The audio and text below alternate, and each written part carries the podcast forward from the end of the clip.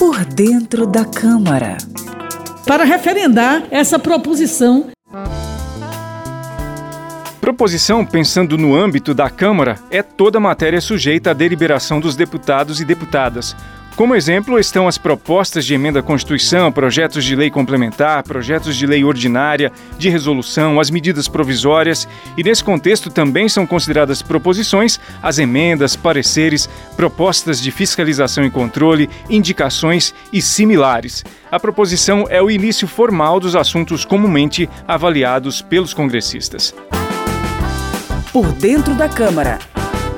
Conheça a linguagem do plenário e das comissões da Câmara dos Deputados de maneira fácil e descomplicada.